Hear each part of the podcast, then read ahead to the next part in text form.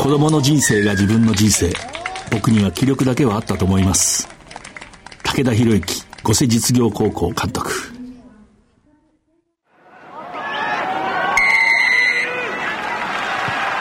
藤島大の楕円球に見る夢。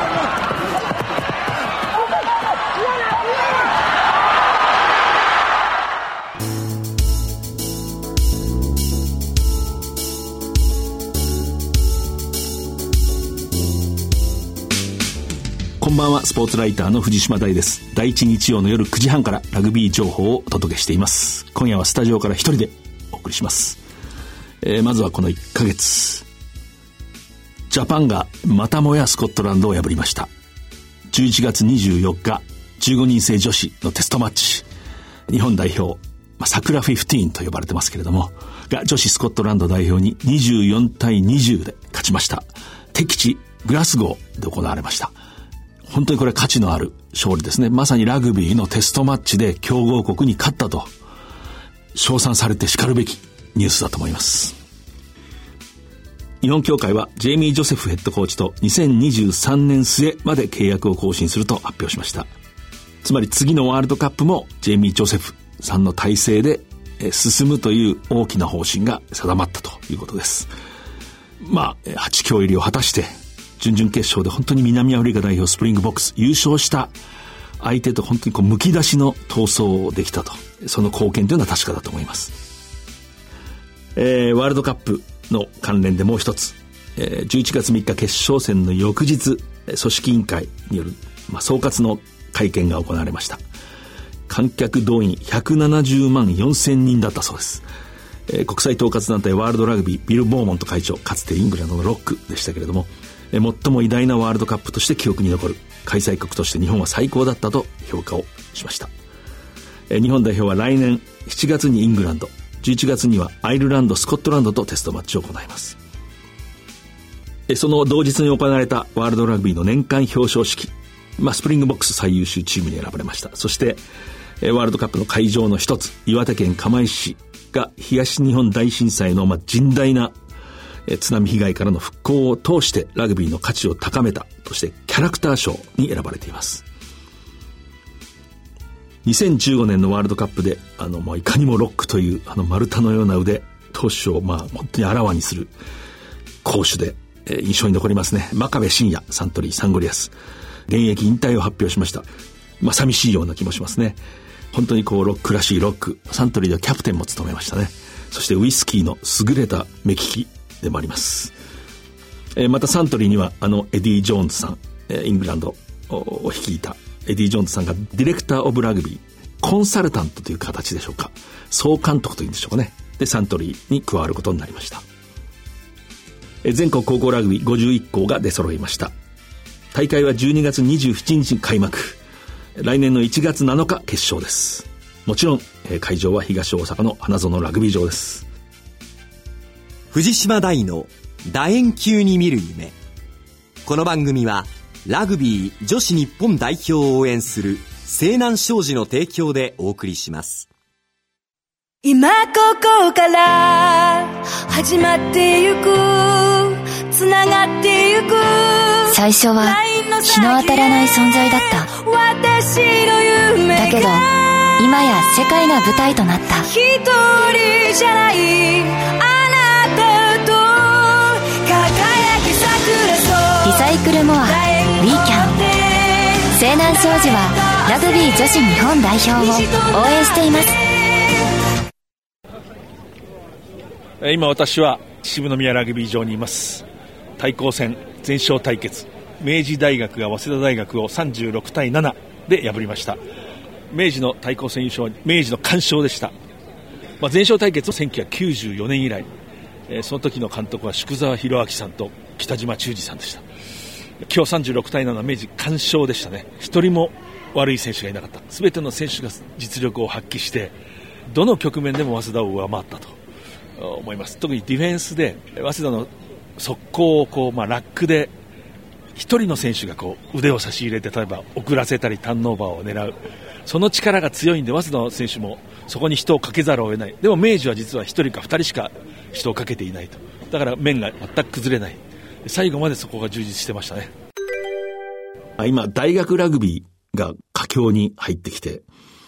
関東大学リーグは、まあ、東海大学が2年連続9回目ですね、優勝を遂げました。そしてまあ、関東大学対抗戦、私が一番関心があるというか、興味深いのは帝京大学ですね。えー、早稲田に赤敗、明治に大敗。まあ、連敗した時点で、その時点で、今年の提供はっていう見方がどうしてもこう、浮上しますけれども、一昨年度までの、まあ、9連覇、全国大学選手権9連覇っていうのはもう、もう二度とないんじゃないかというぐらいの、際立つ戦績ですね。稀なる黄金時代だったと。で、それは去ったと。去って、えー、明治には現にかなり大敗をしたと。17対40。だからといってこう、非常に弱くなった弱々しいチームがそこにあるわけではなくて、まだ十分戦えるし、これから力を伸ばす可能性も十分ありますね、このシーズン。で、私は提供の選手の表情、特にあの、本郷大治キャプテンですね。明治戦は急遽一週間前にセンターからフランカーに、え移ったんですけれども、あの時のあの表情、もうここでは落とせない。学生に連敗はできないっていう、あのなんかキリッとした表情とこう、僕らが想像できないぐらいのこう重圧っていうんですかね。偉大なる先輩たちの記録をこう、ここで完全にこう絶やしてはいけない。去年は途切れたけれども、それをもっと後退させてはいけないと。えー、まあ、上昇の軌道というのがあるとしたら、そこからこう、ガーッと離れちゃいけない。少なくともそばにいなきゃいけないんだと。えー、そういう使命感みたいなのが伝わってきて、非常にこう、印象に残りますね。で、早稲田戦もまあ、赤敗最後劇的に、まあ、敗れたんですけれども、32対34。最後、早稲田がこう、猛攻連続攻撃を仕掛けるときに、右のプロップの細木幸太郎って2年生のまあ、怪力。非常に将来、楽しみなフロントローですけれども、ぐわーンと乗り越えるターンオーバーを成功させて、惜しくもその、その勢いで指の先にこうボールが当たったような感じでノッコンなったんですね。で、あれがなければ勝ってただろう。まあ、あれ本当にこう誰も悪くない。レフリーも目の前で、影響がないと思っても目の前で確かに手にボールが触れてたら吹かざるを得ない。細木小太郎はもちろん、ただ勢い余っただけだと。で、もちろん、早稲田が悪いわけでもない。なんかそういう場面でしたね。なんかああいうのも学生ラグビーらしいなと、えー、思います。えー、本日は私、えー、一人で、ま、話します。はっと浮かんだのが、え、ラグビーはなぜ面白いのかについて考察をしてみたいと。というのはこう、よく聞かれるんですね、最近。やっぱりワールドカップのおかげで。ラグビーは面白いですねとか、あるいはラグビーってどうして面白いんでしょうか？こう、どこが面白いんでしょうか？面白いと思ってる人に聞かれるんですね。こう、言語化したいっていう、こう、多分そういうことだと思うんですけれども。私も小さい会合などでそういうことを話す機会もあって、少しこう昔自分が書いたものとか、蔵書をこうめくって頭をこう整理してる段階なんですけれども、ラグビーはなぜ面白いのかについて考えると、地上波のワールドカップ視聴率がものすごい数字に達したと。もちろんジャパンの躍進っていうのはあった、快進撃はあったにせよ、やっぱり面白くなかったらそうはいかなかったと思うんですね。そしてまた反対にそういう、まあ、ある種、ブームのような一瞬のその熱気にこう誘われて、まあ、テレビの前に座った人たちが、受像機の前に座った人たちが、あ、面白いなっておそらく思った。私もそういう声をいっぱい聞きます。で、まあ、ワールドカップの前に聞いた声、この番組にも出演していただいた写真家の近藤敦さん。まあ、ずっとサッカーを撮ってきた、まあ、一流のフォトグラファーですけれども、あの人が私につぶやいた、ラグビーってのはどんな試合でもいい写真が撮れる。これやっぱり、この主題を考えるときの一つのキーワードでしょうね。ラグビーってのはどんな試合でもいい写真が撮れる。で、私、ワールドカップ期間中にこれ別のサッカーを追っている、やはりこう、ジャーナリストの人が、ラグビーっていうのは勝敗が決まってるのに、まだ感動するっていうんですね。つまり、仮に片方のチームが0対50で負けてて、残り5分でもゴール前で必死でタックルしたり、最後にワントライを返すためにこう猛然とこう攻撃を仕掛けていると、もうゲームは決まってるのに感動すると。で、その方が言うには、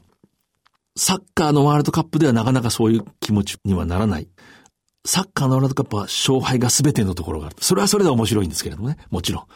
あの面白さってまあ、ご存知の方もたくさんいると思いますけれど、やっぱり一点しか入らないことも多いっていう、まあそ、そこも関係してると思うんですけれども、しかしラグビーはもう、もう、このチーム勝てないのに、こんなにまだタックルするのかって感動すると。その言葉をやはり私は耳にしたときに、1995年って何年前ですか、?24 年前ですか？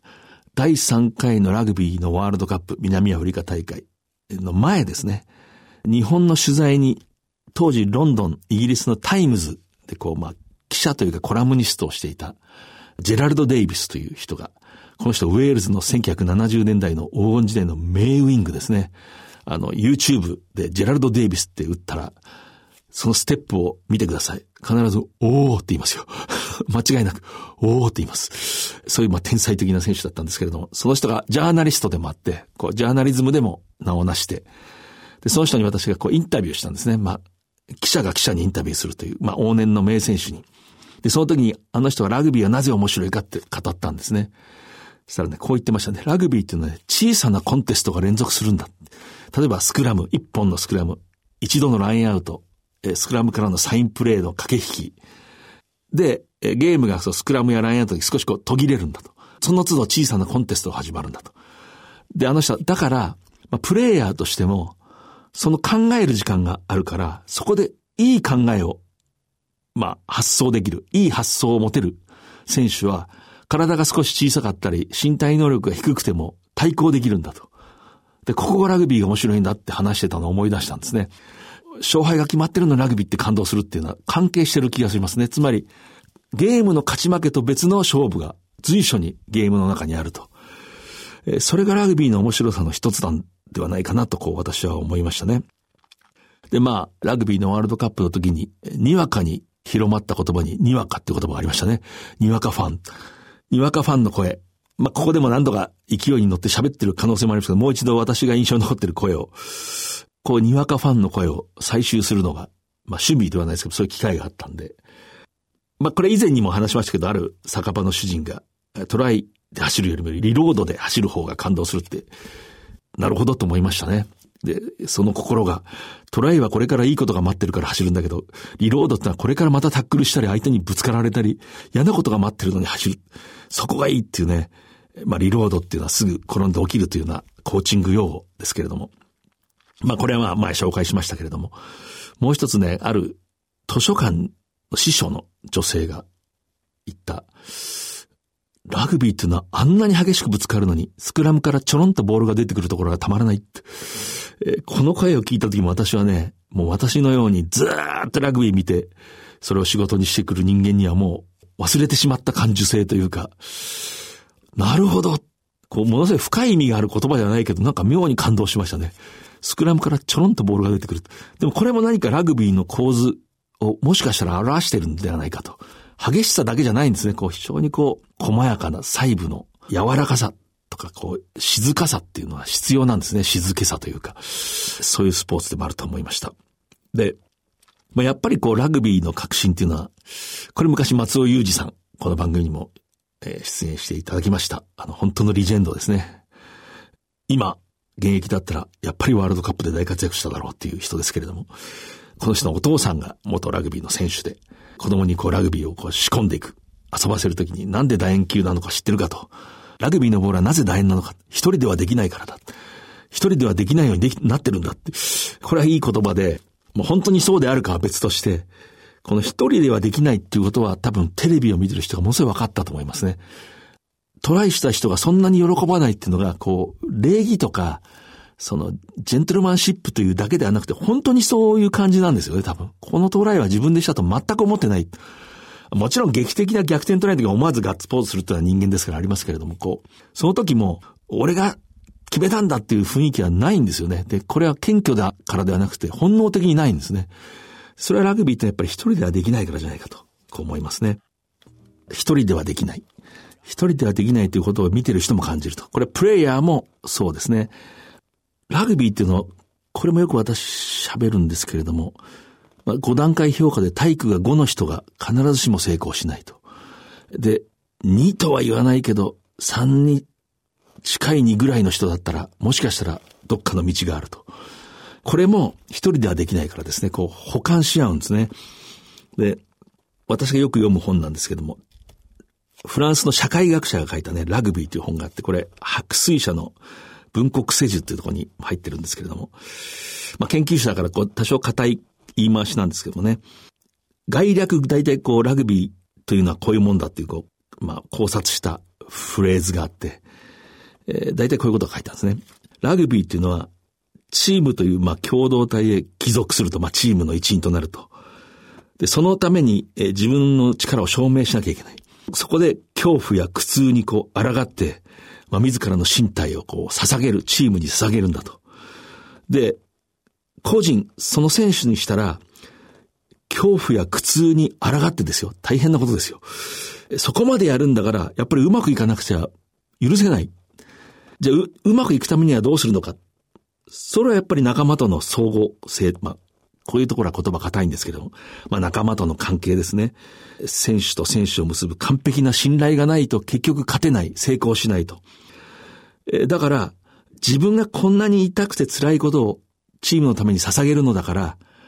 自分が自分だと言ったら負けてしまうから、そうはしないんだっていう、ちょっとこう、一回転するというか一周するような感じなことが書いてあって、なるほどなと思いましたね。大学の先生みたいな硬い言葉を使わないで、自分でこう文章を書くならと思って、まあ、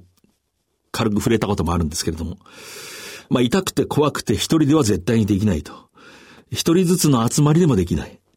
で、ラグビーを見てると、私もそういう癖、癖というか、どうしてもこう、まあ、人生っていう言葉もちょっと、出来すぎの言葉ですけれども、安易かもしれませんけど、なんかこう人生が投影されたり、人生を重ねてしまう。まあ、人生の一コマですね、一瞬。差別に苦しむ人とか、上にあえぐ人とか、戦火に傷つく人、その深刻さに比べたら、ここで言う人生っていうのはまあ、そういうことを意味はしていませんけれども、しかし何かラグビーっていうのはただのスポーツじゃなくて、生きるってことに関係してくるっていうのは、多分その、一人では絶対にできない、え、痛くて怖いことが起こると。本当に痛くて怖いことって言われると、まあ難しいですけど、まあしかし、簡単ではないですね。やっぱり思い切り入ってくる人にこちらもぶつかっていくっていうのは。だからこう人生とは関係してくるんじゃないかという感じがしますね。で、結局、相手を思い切り倒していい。レフリーや、まあ、アシスタントレフリー制度が導入されるまではまさにそうでしたけれども、30人のかつて男ばっかりがラグビーしてました。今は男女ですけれども、30人の選手をかつて一人のレフリーが、まあ、裁いていたと。だから、非常にそこでこう思い切りぶつかっていいってことは、まあ、痛みに対して非常に寛容、相手を痛みつけるということについてもある意味寛容なスポーツで、で、その寛容なスポーツをすることと引き換えに、他者への、敬意というものが、求められるし、自然にこう自分の中で湧き上がってくると。これはラグビー選手はみんな経験してることだと思いますね。で、これが、外から見てる人にはやっぱり面白いんですよね。こう、こう人間的というか。要するに、相手に敬意を失ってあのルールがいる、のスポーツを許されたらもう、野獣の闘争になってしまうんで、みんながそこで踏みとどまっていくと。だから相手とレフリーを尊敬しないともう成り立たないと。これが、そういう成り立ちのスポーツだから、よくラグビー選手のこう、まあ、美徳のようなことを一般的に語られるし、まあ、ラグビーをしてる人が全員、まあ、成人君子であるはずもないんですけれども、しかし、どこかそういうイメージがある。まあ、実際にそういう選手もたくさんいるってことは、そこに関係してると思いますね。で、これはやっぱりなんか面白さに関係があるんじゃないかと私は思いますね。あとはこうやっぱり、ラグビーが面白いのは、さっきも言ったんですけど、まあ、ジェラルド・デイビスの言葉もそうですけど、身体能力っていうのが、一部に過ぎないっていうか、うまく言えないんですけどね。で、これ見てる側だとわかりやすいんですけど、うまいとか、でかいとか、速い、強いっていうのは確かに魅力なんだけれども、それはなんか一部なんですね、ラグビーの。たくさんある要素のなんか一部に過ぎない。なんでこの人はこんなに頑張るんだとか、なんでこの人はこんなに粘るんだとか、やっぱそういう要素が入ってくる。どうしてこんな時に冷静でいられるのかとか、どうしてこんな時に相手を殴っちゃわないのかとか、時々逆のケースもなんでこんな時に肘打ちするのかとか、そういうことも起こるんですけど、まあ、なんかそういうところがありますね。で、まあ、選手の立場で言うと、私はまあ、コーチもしたんで、こう、そばで観察するんですけども、やっぱりこう、同じことなんですけども、身体能力で輪切りにされないと。このスポーツは。で、これね、現実によくあるんですけど、小さい時に、まあ、小学生の時、例えば、ものすごい上手な子がいて、あまりにも上手な子は大体そのまま上手です。確かに。そのクラブに一人みたいな子はね。しかし、まあ、まあまあ上手だ。で、ものすごい、まあ、いわゆるこう、あまり上手じゃない、不器用だ、気が弱くて、こう、暴れられない、せっかくボール持ってもこう、突進できない。そういう子供が、それでもこう、ラグビーを続けていくと、高校1年生の終わりとか2年生ぐらいになると、じわっとこう、じわっと頭角を表すのはよくありますね。つまり、それぐらいのレベルの年齢のラグビーのところ別の要素が入ってきますね。言いたいことを何回やっても我慢できるみたいな要素も入ってくるんですね。これ子供にはないちょっと。まあ子供にももちろんそういうガッツのある子はいますけれども、痛みに強い子もいるけれども、で、ももっと言えばポジションが専門化してきて、プロップで最初こう不器用だけどものすごい努力をしていくとだんだんだんだん強くなっていくとか、ロックの押しが毎日本当に1ミリずつ、1ミリずつ前へ行けるようになるとか、そういう要素が入ってきて、子供の時の、まあ、野球で言えばピッチャーで4番みたいな人ばかりがチームを構成するわけじゃないと。これも面白いとこじゃないかなと思いますね。私があの昔都立国立高校っていうコーチを、まあ7年間やったんですけれども、うち5年を無給フルタイムコーチという、素晴らしい肩書きのもと、毎日行ってて、余談ですけど、私その時こう、ある沿線の自宅のあるところから国立駅まで、片道290円かかったんですけど、スポーツ新聞社が辞めて、あとは、勤め人と学生しか定期買えないと思い込んでて、毎日それに乗るのに定期買わなかったっていう、まあ、栄光の過去があるんですけどね。後で普通の人も定期買えるんだっていうのを知ってびっくりしました。あれだいぶ損したと思いますね。関係ないですね。そその時に、国立高校の1年生がこう、ラグビー全く縁がなかった。たまたま入ってくるわけですね。こう、勧誘を受けて。これも前話したかな？国立高校の当時の勧誘の主な戦法というのは、廊下を歩いてる1年生の足元に突然ボールを転がすと。ラグビーボール。で、思わず本能的に拾うと、君うまいねってこう、3年部員が。まあ、国立高校は私服の学校だったんですけど、私服にヘッドキャップをかぶって廊下を歩くと。で、その人たちが、君うまいなって言って強引に入れてましたね、みんな。で、入った結果みんな幸せになってます。で、まあ、そうやって入ってきた普通のごく普通の少年が、当時少女の選手はいなかったですね。こう、いわゆるマネージャーという存在がいましたけれども、ほとんど辞めなかったですね、私はコーチしてる時。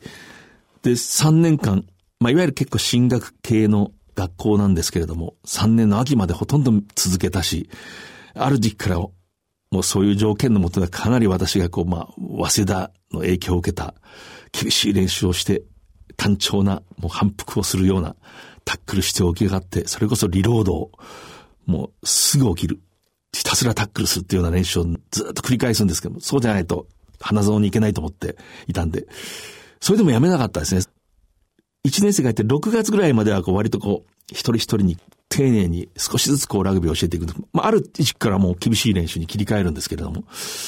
やめなかったですね。で、聞くとね、やっぱりボールを持ってどこまでも走っていいっていうスポーツは意外とないんだって言ってましたね、一人の少年が。なるほど、そうだなと思った。それと、ものすごく覚えてるのが、6月ぐらいかな、その素人の初心者の1年生を、まあ大体同格の都立高校の同じ立場の1年生と初めてこう1年生同士試合する。6月か7月だった記憶があるんですけどね、毎年やるんですけれども、その時の試合前の高揚っていうか、生まれて初めてラグビーの試合をする人間の高揚感っていうのはね、ああ、このスポーツはやっぱりちょっと普通とは違うのかなって私自身が思いましたね。彼らがこんなに興奮するんだ。まあ、緊張もしますね。まあ、さっき言ったように、恐怖、あるいは苦痛っていうものを予感するのかもしれない。で、終わった後の、私はコーチングするときいつも、試合が終わった後は必ずすぐ介入しないでコーチは、あの、学生というか、選手だけが車座になってしばらく話す時間を絶対作るんですけども、その時にもいい意見がどんどん出るんですよね。一年生でまだルールも覚えたばっかりの彼らがとにかく曲がりなりにも最初の試合を終えた時にみんながものすごく喋るんですよね。ああじゃなかった、こうだったとか、こんな気持ちがしたとか。あれ見てやっぱりラグビーってもともと面白いスポーツじゃないかという仮説を私はその時立てましたね。えー、それも思い出します。ラグビーはなぜ面白いのかとこう語ると、多分人それぞれだと思うんですね。で、あの、ジャパンの、まあ、英雄の一人。ま私はあの、マエストロと呼びたいんですけれども、指揮者ですね。田村優、背番号10。田村優は、今のラグビー選手のトップ級の選手は珍しいんですけども、高校からラグビー始めたんですよね。最近はやっぱりスクールで経験した。昔はもう高校から始めるのは当たり前で、大学から始める人もいた。ですけれども、彼はそれまで愛知県中学のサッカー部員で、非常に上手で、なんか名古屋グランパスも関心を示していたという存在だったらしいんですけど、彼に直接ラグビーなぜ面白いのかって質問したことないですけど、あの、インタビューした時覚えてるのは、サッカーで、イエローカードをもらう前にレッドカードをもらったって言ってましたね。あの、イエローカードからレッドカードに移行したんじゃなくて、最初にもらったカードがレッドだったって言ってましたけども、やっぱりラグビーでよかったんじゃないですかね。えー、そう思いますね。この主題はまあ尽きないんですけれども、で私も言葉にまあしてみたことあるんですけれども、過去にも。これもちょっと硬い言い回しなんですけれども、えー、極めてラグビーというのは極めて身体的なスポーツなのに、身体的でもない。身体能力だけで勝負が決まらない。それはゲームの勝敗もそうだし、自分がレギュラーになるかならないかとか、強いチームで通用するかしないかっていう時にもそうなんですね。これは非常に面白いと思いますね。で、体が強いだけじゃできない。理屈もなきゃできない。でも理屈だけでもできない。理屈の外の何かこう、宗教とは違うんですね。宗教的な信じるとか、みんなが心を一つにするっていうのは本当にこう科学のように、まあ作用すると、ゲームに。で、結局それを突き詰めていくと全人的な、まあ人間であるということが問われていくと。ちょっと硬いですけれども、これを結論としたいと思います。今ここから始まってゆくつながってゆく最初は日の当たらない存在だった私の夢だけど今や世界が舞台となった一人じゃないサイクルモアウィーキャン西南商事はラグビー女子日本代表を応援しています子供の人生が自分の人生。僕には気力だけはあったと思います。え、これ武田博之さん。五世実業監督ですね。えー、かつて五世工業でしたけれども、それがこうちょうど移行期に私がインタビューした時に聞いた言葉です。え、武田監督は徳島県立脇町高校でラグビーを始めて、天理大学に進んで、で、まあ教員になるんですけれども、まあ強力なナンバーエイトだったんですけどね、1989年に、まあそれまでサッカー部などを指導していたんですけど、いくつかの高校で、え、待望のそのラグビーの監督になります。えー、五世工業で。最初部員は二人でしたね。えー、で、そこから、今言った子供の人生ってのは自分の実の子って意味じゃないですね。あの、教え子たちって意味ですね。子供の人生が自分の人生だっていう気持ちで、えー、突き進んで、ついにまあ、本当に高校ラグビーを代表するような、えー、強豪校に育て上げた、導いた人ですけれども、やっぱこの一言思いですね。僕には気力だけはあったと思いますと。奈良県にはあの天理高校という強力な存在があって、そこにまあ、まさにこう、無名の高校がこう立ち向かっていくと。で、私その時のインタビューで聞いたんですけれども、そのまあ、指導を始めた頃、数学の先生がね、まあ部下を作ろうじゃないか。まあ今はもう変わったようですけれども、この歌詞がね、その時教えてもらったんですけども、インタビューで。道しるべなくした俺たちが、やっと見つけたこの道で、ラグビーバカがなぜ悪い？うさぎと亀の競争と夢砕かれたこともある。いつか掴むぞ栄光の旗っていうね。これ考えさせられますね。でも、これは正直な当時の雰囲気だったんでしょうね。で、本当にもう旗を掴むところまで来てる。で、やっぱりあの、武田先生はブレなかったと。最初はもうモール一辺倒で、わざとモールに徹して天理に迫っていくんですね。今は本当にバランスの取れたラグビーをするんですけれども、そうしないともう何かを、何かで上回らないともうとても追いつけないと。こんなこと言ってましたね。ブレたらグレましたからっていうこう意味深い言葉もおっしゃってましたけれども、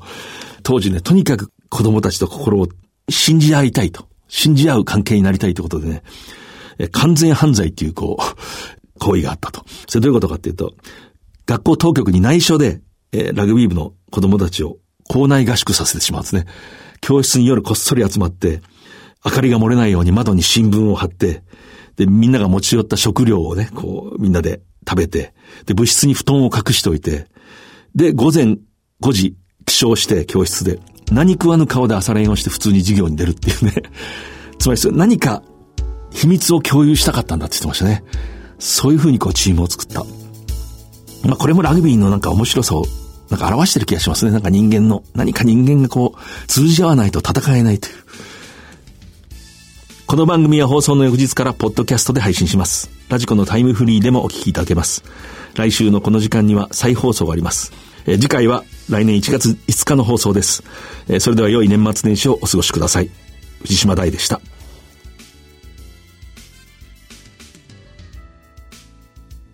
藤島大の楕円球に見る夢。